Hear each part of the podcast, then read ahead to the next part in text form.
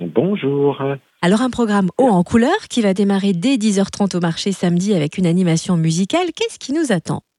Alors effectivement, à partir de 10h30, c'est comme une pré-annonce de ce qui va se passer tout au long de la journée. Trois groupes vont animer le marché couvert de Dijon. Ce sera une manière aussi d'annoncer au public ce qui va se passer tout au long de la journée. Et du coup, vu que les festivités se poursuivent l'après-midi en ville, quel est le programme?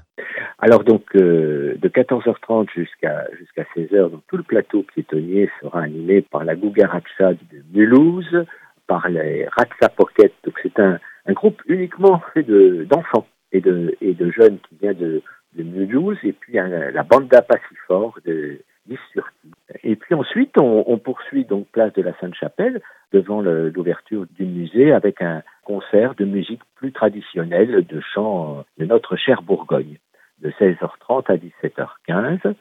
Et puis ensuite, une animation le quartier des arts, donc tout autour du musée, avec différents groupes de folklore qui animeront tout ce secteur piétonnier. Et tout ça est bien sûr gratuit. Et le bal folk, euh, concert à danser du soir, salle de Vosges.